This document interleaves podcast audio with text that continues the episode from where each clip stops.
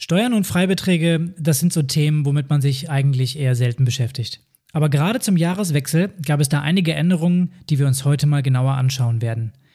Wie du die neuen Freibeträge am besten nutzt und welche Arbeit du dir eventuell künftig sparen kannst, erfährst du in dieser Episode. Also dranbleiben.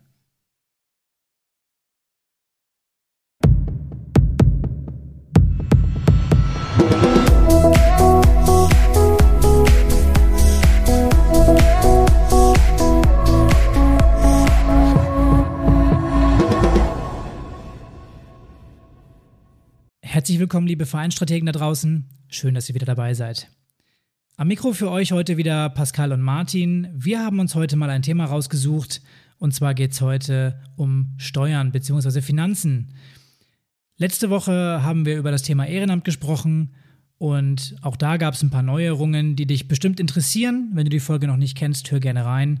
Und in dieser Woche geht es darum, wie du deine Engagierten auch finanziell entlasten kannst und warum die Chancen für Sachspenden in diesem Jahr, ja, ich würde sagen, so gut wie noch nie standen. Also kurz gesagt geht es um relevante Steuerthemen, die für deinen Verein in diesem Jahr wichtig sind und das ist Martins Spezialgebiet. Moin Martin. Ja, hallo. Erstmal hallo an dich, Pascal, und natürlich hallo an alle Strategen da draußen. Ja, richtig. Es gibt ein paar Änderungen als am Anfang des Jahres und die wollen wir euch natürlich nicht vorenthalten. Bevor wir jetzt beide richtig loslegen, würde ich sagen, sage ich kurz dem Zuhörer, was er so aus dieser Episode für sich mitnehmen kann. Denn du als Zuhörer weißt nämlich am Ende mehr über die neuen Freibeträge bei der Übungsleitervergütung und der Ehrenamtspauschale und kennst auch die neuen Grenzen im wirtschaftlichen Geschäftsbetrieb.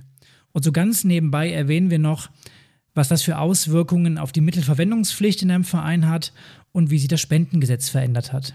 Da gibt es nämlich auch eine dauerhafte Erleichterung im Bereich der Spendenbescheinigung und eine ja, befristete Übergangsregel für Sachspenden. Ähm, an dem Punkt würde ich sagen, das klingt schon recht umfangreich. Martin, erklär den Zuhörern doch mal, warum sich dieses Jahr so viel geändert hat und vielleicht fangen wir einfach mal mit der Übungsleiterpauschale an.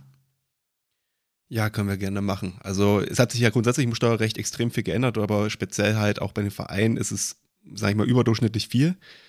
Ähm, das hat vor allem zwei Gründe. Das eine, das war eigentlich schon langfristig abzusehen. Das, da geht es nämlich ums Ehrenamtsstärkungsgesetz. Das gibt es auch schon länger. Und da sind so gewisse Sachen vereinbart, dass halt ähm, in gewissen Zeitperioden immer mal Beträge ansteigen. Und die waren damit sozusagen auch schon vorher beschlossen. Und dann gibt es natürlich noch einige neue Regelungen, die infolge der Corona-Krise in Kraft getreten sind. Und wir haben uns jetzt nicht alle vorgenommen, also alle Änderungen, sondern nur die interessantesten und wichtigsten für dich. Einmal genau angeschaut und äh, können dann auch gleich sagen, was das für dich in der Praxis bedeutet. Natürlich muss ich aber trotzdem hier nochmal einen rechtlichen Hinweis geben, ähm, weil auch wenn ich mich beruflich viel mit solchen Fragen beschäftige, bin weder ich noch der Pascal Steuerberater und dürfen euch steuerlich beraten. Das heißt, das sind hier nur Empfehlungen, die wir euch geben können. Ähm, wir informieren dich hier über diese Änderung und wenn du kritische Themen hast in deinem Verein oder hier etwas gehört hast, dann würden wir dir immer empfehlen, nochmal beim Steuerberater deines Vereins ähm, vorstellig zu werden und mit ihm gewisse Sachen zu besprechen. So, aber jetzt nach diesem Hinweis würde ich auch sagen, wir können starten. Ähm, bei mir auf dem Zettel, Pascal, steht als erstes das Thema Übungsleiterpauschale, hast du ja, glaube ich, auch gerade schon gesagt. Ähm, da hat sich ja einiges getan. Ähm, und ich denke mal, die meisten im Verein haben das wahrscheinlich auch mitbekommen. Genau, also die Übungsleiterpauschale hat sich zum 1. Januar 2021 erhöht und zwar von 2400 Euro auf 3000 Euro. Das bedeutet, dass ihr eurem Übungsleiter jetzt im Schnitt 250 Euro im Monat bezahlen könntet, ohne dass dort Einkommensteuer oder Sozialversicherungsabgaben abgerechnet werden. Das bedeutet für den Übungsleiter, dass bis zu diesem Betrag von 3000 Euro im Jahr oder 250 Euro im Monat das Ganze auf beiden Seiten äh, frei von Abzügen bleibt, also brutto ist gleich netto. Und an den Voraussetzungen, was zu einer Übungsleitertätigkeit oder was zu dieser Pauschale führt, hat sich grundsätzlich erstmal nichts geändert. Es muss sich um eine nebenberufliche Tätigkeit bei dir im Verein handeln und die Person muss als Übungsleiter oder Ausbilder, Erzieher, Betreuer oder eine vergleichbare nebenberufliche Tätigkeit ähm, tätig sein bzw. diese ausüben. Auch künstlerische Tätigkeiten und die Pflege alter, kranker oder behinderter Menschen könnten hier mit äh, drunter fallen bzw. sind mit eingeschlossen. Dass das Ganze eine Nebentätigkeit ist, bedeutet, Der Job als Übungsleiter beispielsweise darf maximal ein Drittel der Arbeitszeit eines vergleichbaren Vollzeitjobs umfassen. Das sind also so circa 10 bis 15 Stunden die Woche, die ein Übungsleiter bei euch machen darf, damit er noch als nebenberuflich anerkannt wird. Und nicht unter diese Regelungen fallen alle anderen Ämter bei euch, äh, zum Beispiel der Platzwart, der Gerätewart oder auch der Ersthelfer bei Sportfesten. Die sind nämlich anders geregelt. Jetzt kommen wir einmal zu den ganzen Vorteilen, die eine Übungsleiterpauschale hat. Ähm, wir fangen erstmal bei einer Marketing-Sache an, nämlich ich persönlich glaube, dass ähm, zwar viele wissen, dass es eine Ehrenamtspauschale gibt, also die, die im Verein sind, aber ihr könnt ja mal draußen auf der Straße einfach fragen, ähm, wie viele es eigentlich wissen, die halt nicht im Verein tätig sind. Und gerade wenn ihr potenzielle Ehrenamtliche ansprechen wollt, ist es durchaus eine Überlegung wert, das auch nach außen zu kommunizieren. Ähm, weil klar, es ist natürlich nicht der erste Wunsch zu sagen, dass Leute deswegen Geld machen, aber es hilft wahrscheinlich auch ein bisschen, muss man ganz ehrlich sagen. Dadurch, dass die Pauschale sozialversicherungsfrei ist, so wie Pascal das ja auch gerade schon erklärt hat, ähm, gibt es gewisse Personengruppen, für die so eine Übungsleiterpauschale sehr interessant sein kann. Nämlich zum Beispiel Studenten, Hausfrauen oder Hausmänner oder halt Arbeitslose. Weil die können nicht ohne weiteres zusätzliches Einkommen verdienen. Und diese Übungsleiterpauschale ermöglicht zum Beispiel Arbeitslosen, dass sie ähm, nicht abgezogen werden kann, zum Beispiel von Hartz-IV-Bezügen. Und deswegen ist das auch ein guter Weg, dass die halt wieder ähm, ins Arbeitsleben zurückfinden können. Und im Zweifel haben die dann auch ein bisschen mehr Zeit, weil sie ja ähm, keine weiteren beruflichen Tätigkeit nachgehen und können sich da in deinem Verein voll ausleben. Auch die Kombinierbarkeit mit einem Minijob, für die meisten wahrscheinlich besser bekannt als 450-Euro-Job, macht die Übungsleiterpauschale eigentlich sehr interessant. Ihr als Verein könnt also 250 Euro im Monat sozialversicherungsfrei bezahlen und auf die 450 Euro gibt es eine relativ geringe Steuerlast. Ähm, das heißt, euer Helfer kann aber in Summe 700 Euro netto mit nach Hause nehmen. Und wenn man jetzt überlegt, okay, so ein Student, ähm, der jetzt halt eigentlich hauptsächlich studiert, für den klingen, glaube ich, 700 Euro schon ganz attraktiv. Und damit kann man jemanden halt auch wahrscheinlich in jungen Jahren ziemlich gut überzeugen. Neben natürlich dem Willen, dass er sich da auch engagieren möchte. Und noch ein, was ist bei der Übungsleiterpauschale super attraktiv. Und zwar steht ja nirgendwo im Gesetz drin, dass du diese 250 Euro jeden Monat erhalten darfst, sondern es steht im Gesetz drin, okay, du darfst maximal 3000 Euro im Jahr bekommen. Und das bedeutet aber, ähm, dass wenn du zum Beispiel unseren Podcast nämlich aktiv hörst, du ja auch weißt, dass es durchaus auch immer wieder Aufgaben für Projekte gibt, die eine zeitliche Befristung haben, wenn du das in einem Verein ermöglicht. Und zum Beispiel kann auch jemand als Übungsleiter sechs Monate halt tätig sein, bekommt diese 3000 Euro ähm, und kann dann zum Beispiel mehr Stunden ableisten in der Zeit. Oder auch für andere Themen könnte das durchaus relevant sein. Das muss man halt, wie gesagt, im Einzelfall dann prüfen. Und jetzt kommt noch ein Insider-Tipp, den wahrscheinlich die wenigsten Leute kennen. Ähm, haltet, wenn ihr euch mit dem Übungsleiter einig geworden seid, dass sozusagen dieser Freibetrag in Anspruch genommen werden soll, einmal schriftlich fest, dass du diese 3000 Euro auch nutzen darfst. Das Problem ist, wenn er einen Teil des Freibetrages im Kalenderjahr schon verbraucht hat, dann kann es nämlich dazu führen, ähm, dass du, also du als Verein, dann Sozialabgaben zahlen musst. Und das wollen wir ja möglichst vermeiden. Genau, da hast du einen ganz wichtigen Hinweis gegeben. Die 3000 Euro sind nämlich ein persönlicher Freibetrag, den jeder Übungsleiter für sich hat. Das heißt, wenn der Übungsleiter mehr als 3000 Euro bekommt, dann muss er das in seiner persönlichen Einkommensteuer auch angeben und ähm, ja, bei dir dann im Minijob-Verhältnis angestellt werden. Da kommen wir dann eigentlich zu dem Stichpunkt Sozialabgaben schon wieder. Was ist denn eigentlich, wenn der Übungsleiter mehr als 3000 Euro von dir als Verein bekommt? Vielleicht, weil er entweder einen etwas höheren Stundensatz hat, etwas Besonderes vielleicht anbietet oder eine höhere Lizenz hat, ähm, oder wenn er einfach sehr viele Stunden im Jahr bei dir macht und dementsprechend auf eine gewisse Summe kommt. Und da stellt sich ja die Frage, welche Summe oder welcher Betrag muss dann konkret versteuert werden? Also alles, was über diesen 3000 Euro hinausgeht oder die komplette Summe? Martin, wie sieht es da aus? Also du musst grundsätzlich nur die Summe, die darüber hinausgeht, versteuern. Ähm, es kommt dann nochmal ein bisschen drauf an, ähm, wie dann das mm, Angestelltenverhältnis halt vertraglich geregelt ist. Im Normalfall, also wenn er ganz normal bei euch angestellt ist, dann würde er sozusagen in einen Minijob erst reingehen, halt bis zu diesen 450 Euro Basis und darüber hinaus würde er dann in einen Minijob äh, wechseln. Dann habe ich ja schon so einen, so einen kleinen hauptamtlichen Trainer eigentlich am Start. welche Art von Steuer muss ich denn eigentlich dann bezahlen und wie und wo melde ich das in der Praxis dann an? Also wenn du den Übungsleiter als Minijob ähm, anmeldest, beziehungsweise der im Prinzip über die 250 Euro kommt oder über die 3000 Euro im Jahr, ähm, dann ist es so, dass es wie bei jedem anderen Arbeitgeber ist, der einen äh, Minijob anmelden muss. Für den Arbeitnehmer ist es sozusagen sozialversicherungsfrei. Er hat die Möglichkeit, einen Rentenbetrag ähm, im Prinzip freiwillig zu, abzuführen. Für dich als Arbeitgeber allerdings musst du durchaus Abgaben leisten. Die liegen bei rund 30 Prozent. Da kommt es immer so ein bisschen auf ein paar Sachen drauf an. Ähm, so ein Detail, aber sagen wir so 30 Prozent kann man, kann man gut rechnen und das ist eigentlich das Wesentliche im Prinzip 15 Prozent für die Rentenversicherung, 13 Prozent Krankenversicherung und die restlichen 2 Prozent sind sonstige Steuern. Also ja, das ist, ähm, wenn das jetzt mal hochrechnet auf äh, 450 Euro, sind das halt 135 Euro nochmal ungefähr, die man zusätzlich zahlen muss. Sehr gut, dann haben wir das doch auch schon mal geklärt. Ähm, für dich als Vereinstrategen da draußen ist eigentlich nur wichtig, dass du diese Grenze kennst und sie beachten kannst für deine Übungsleiter. Ähm, ansonsten musst du relativ wenig aktiv werden, weil diese Regelung automatisch gilt.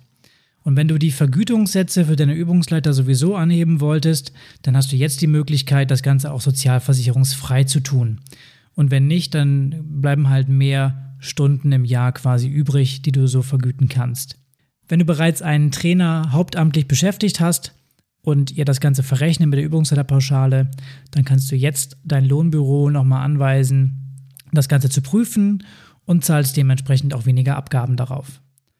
Und eine Anmerkung noch, äh, unter dem Paragraphen mit den 3000 Euro fällt auch die Entlohnung der Amateursportler. Wenn du also bei dir im Verein einen Amateursportler hast, der bereits Geld bekommt für seine ja, sportliche Tätigkeit, dann hast du jetzt die Möglichkeit, entweder auf 250 Euro statt 200 Euro zu erhöhen. Oder wenn du einen äh, Sportler als Minijobber angestellt hast, gilt eben auch dort die neue Freibetragsgrenze, die du dir anrechnen lassen kannst. Und wenn du von dem ganzen Thema bezahlter Sportler oder bezahlter Amateur noch nichts gehört hast, ist das auch nicht so schlimm. Dazu machen wir auf jeden Fall nochmal eine Folge. Ähm, denn das Ganze jetzt zu erklären, wie das funktioniert und was das für Bedeutungen auch für den Verein hat, würde hier deutlich den Rahmen sprengen. Ja, das sehe ich ähnlich. Also muss man einfach so sagen, das ist ein größeres Thema. Aber dann kommen wir doch jetzt mal zum kleinen Bruder der Übungsleiterpauschale. Ähm, Pascal, weißt du, was ich meine?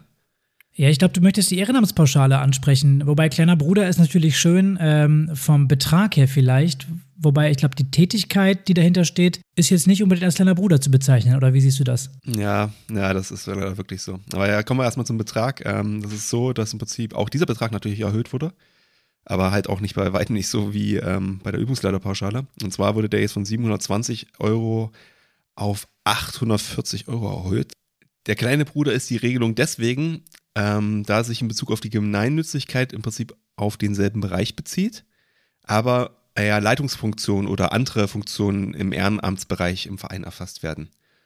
Ähm, und das sind zum Beispiel so Personengruppen, die du jetzt typischerweise wahrscheinlich auch schon im Kopf hattest, so Vereinsvorstände, Ordner, Platzwarte und halt eben alle anderen Personen, die im Verein eigentlich was machen. Wie bereits zuvor bei der Übungsleiterpauschale äh, auch angesprochen, ist es so, dass du auch bei der Ehrenamtspauschale diese 840 Euro in einem Jahr verbrauchen musst, aber nicht genau festgelegt ist, dass du die monatlich verbrauchen musst.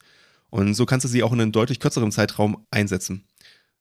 Hier ist es fast sogar noch attraktiver, als bei der Übungsleiterpauschale darüber nachzudenken, weil wenn du zum Beispiel ein kurzes Projekt hast, wie zum Beispiel du hast eine Webseite, du weißt, du hast einen Studenten im Verein, der hat Semesterferien, braucht sowieso ein bisschen Geld, dann kann er vielleicht in sechs Wochen deine Webseite komplett neu machen und du kannst ihm dafür 840 Euro sozialversicherungsfrei ähm, geben. Und das ist, glaube ich, eine schöne Win-Win-Situation an der Stelle.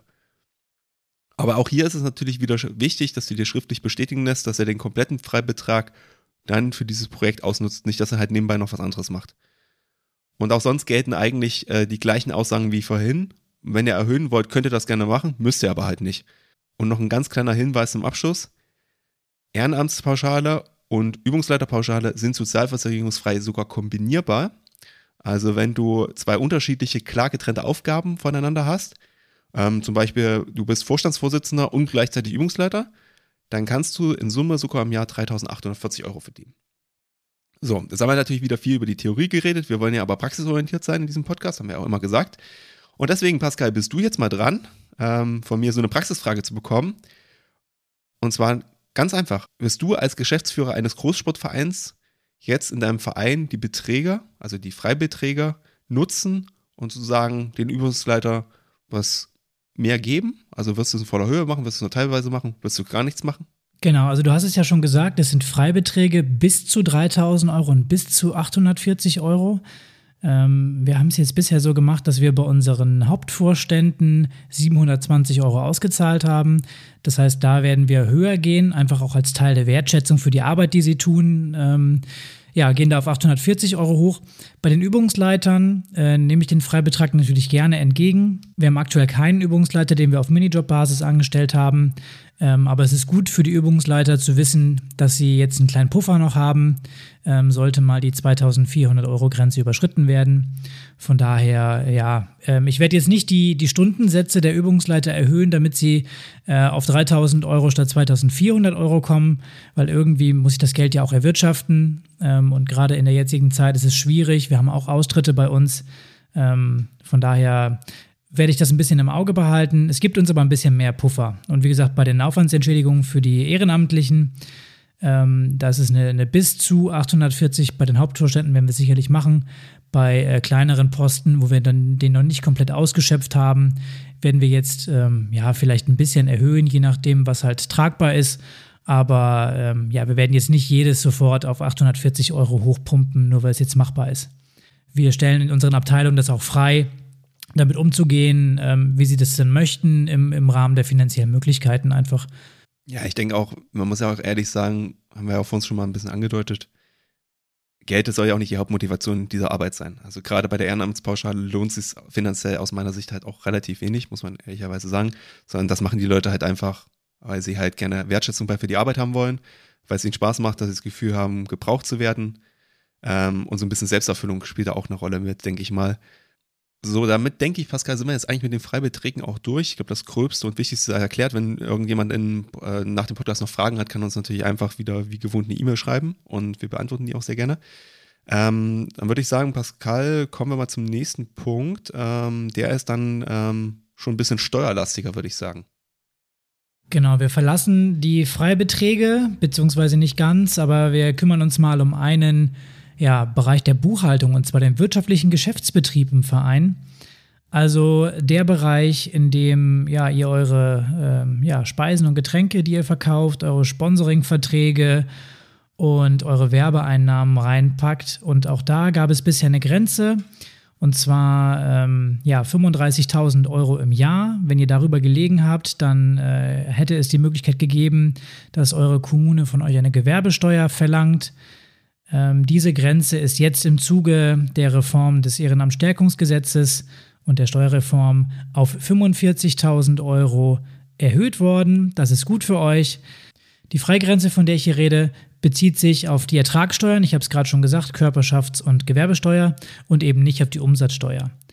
Das heißt, alles, was ihr im wirtschaftlichen Geschäftsbereich verbucht, muss mit einer Umsatzsteuer belegt werden. Ähm, da spielt die Grenze also erstmal keine Rolle. Und ähm, naja, man muss ja ehrlich sein, das Vereinslokal läuft wahrscheinlich in 2021 auch nicht so ganz pralle. Ähm, vielleicht dürft ihr im Sommer wieder was anbieten, je nachdem, wann du diese Episode hörst, ähm, hat das ganze Thema sich ja auch vielleicht wieder erledigt. Das heißt, ab 2022 könnt ihr dann wieder ordentlich verkaufen, ordentlich Sponsoring und Werbeeinnahmen verzeichnen und ähm, so ein bisschen die aufgetretenen Verluste der letzten, ja, man kann schon mal sagen, Jahre kompensieren. Und von daher, ähm, ja, schaut euch das Ganze mal an. Freibetragsgrenze für den wirtschaftlichen Geschäftsbereich von 35 auf 45.000 Euro.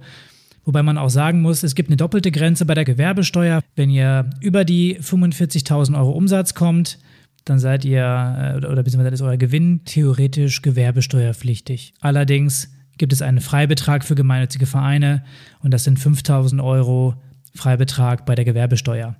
Wie gesagt, das Ganze ähm, so ein bisschen vereinfacht dargestellt. Wenn ihr den Fall habt, dass ihr einen größeren Verein habt, äh, so wie es meiner zum Beispiel ist, dann äh, habt ihr da relativ viel Sachen drin.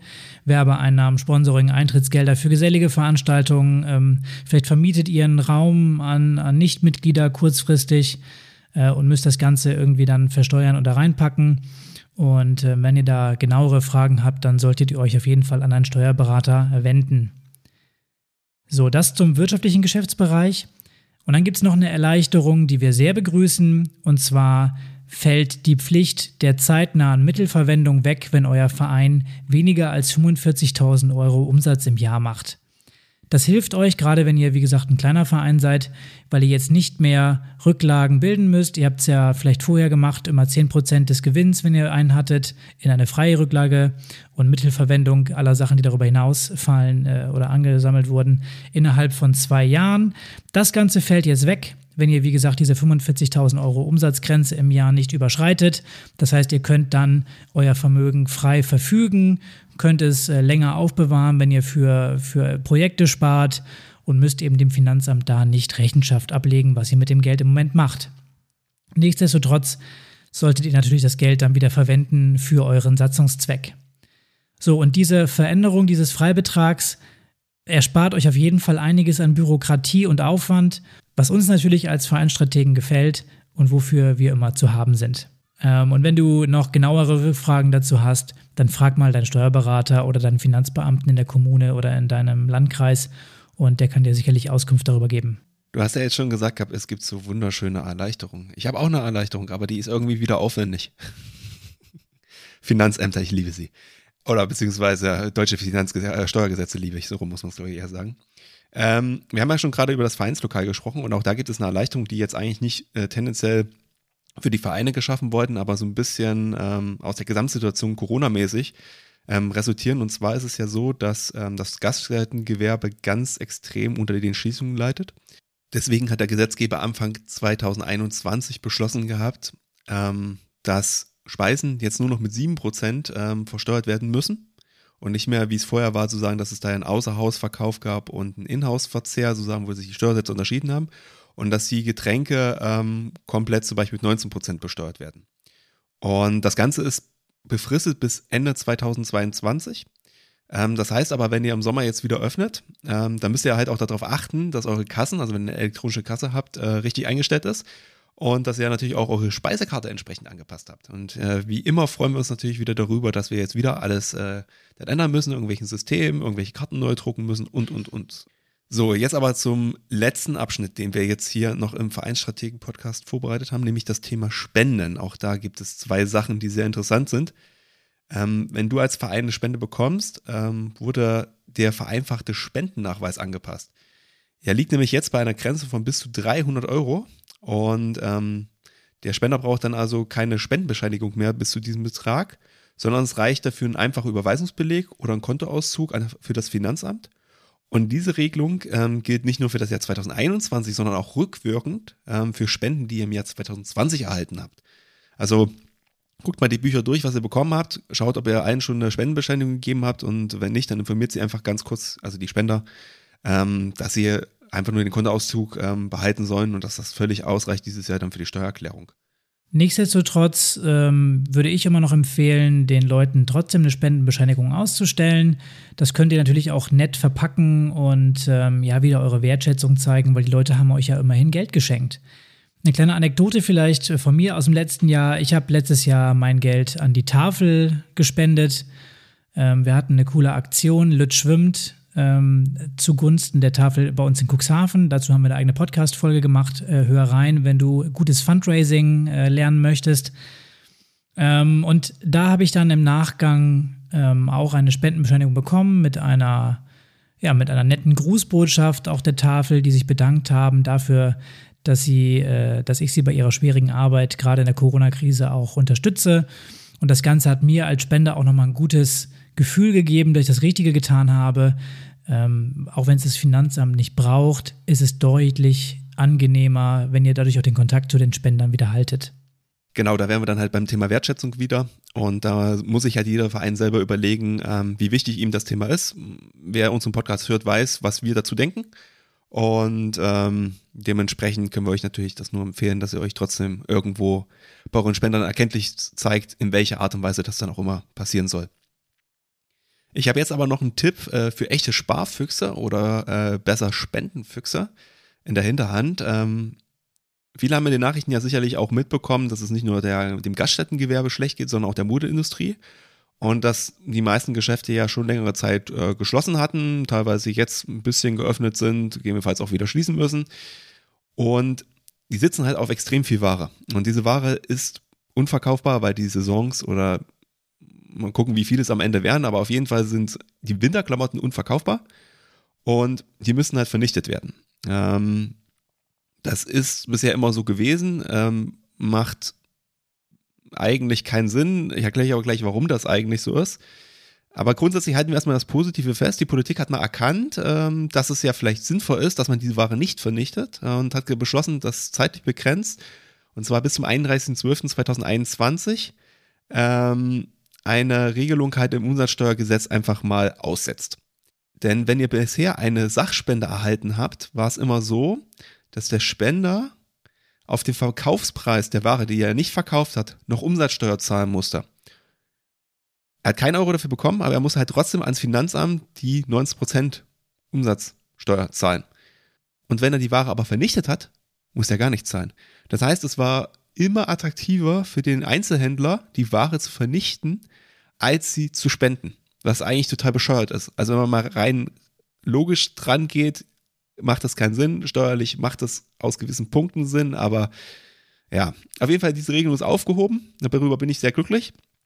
Ähm, das heißt also, wenn du jetzt sozusagen ähm, etwas gespendet bekommst, muss derjenige, der dir die Sachspende gibt, äh, nichts zahlen. Also, wenn du zum Beispiel einen Sportladen vor Ort kennst oder ihr einen guten Kontakt dahin habt ähm, und du sowieso der Meinung bist, oh ja, unsere Mannschaften müssten mal neu ausgerüstet werden, dann kann das gegebenenfalls schon eine gute Win-Win-Situation werden. Er kriegt den, das Lager frei, tut was Gutes, kriegt vielleicht noch einen schönen Presseartikel von euch oder irgendwie einen anderen Goodie, der jetzt nicht finanziell aufwiegbar ist und irgendwie fürs Finanzamt kritisch werden könnte. Ähm, und ihr habt neue Klamotten und seid auch glücklich. Ähm, man muss natürlich sagen, im Sport ist die Regelung wahrscheinlich gar nicht mehr so groß einsetzbar, aber gerade so, wir haben ja auch den einen oder anderen Verein, der zuhört, ähm, der sich im sozialen Bereich halt verstärkt engagiert, für die ist das natürlich mega interessant. Und wichtig ist nur, wenn ihr das sozusagen macht oder wenn ihr jemanden anfragt, ähm, sagt ihm auch, dass bei der gespendeten Neuware der Abgabenpreis ähm, auf einem Sachspendenvordruck bescheinigt werden muss. Nur dann halt diesmal ohne Umsatzsteuer. Da haben wir einiges heute ja, besprochen und von daher würde ich sagen, wir kommen langsam zum Abschluss. Ich fasse die wichtigsten Punkte aber noch einmal zusammen. Und zwar haben wir heute darüber gesprochen, dass sich die wesentlichen Steueränderungen im Bereich der Übungsletterpauschale und der Ehrenamtspauschale ergeben haben, sowie im wirtschaftlichen Geschäftsbetrieb und bei den Spenden. Die Übungsletterpauschale wurde von 2400 auf 3000 Euro erhöht, die Ehrenamtspauschale von 720 auf 840 jeweils pro Jahr. Inhaltlich ändert sich bei den Pauschalen nichts und wie gesagt, das sind bis zu Werte, an denen du dich orientieren kannst. Auch die Umsatzgrenze für die Steuerpflicht bei der Körperschaftssteuer im wirtschaftlichen Geschäftsbereich wurde auf 45.000 Euro erhöht. Hier geht es also um euren Gewinn, den ihr aus diesem wirtschaftlichen Geschäftsbereich erzielt. Denkt dran, ihr habt einen Freibetrag, was die Körperschaftssteuer angeht, von 5.000 Euro für euren Verein.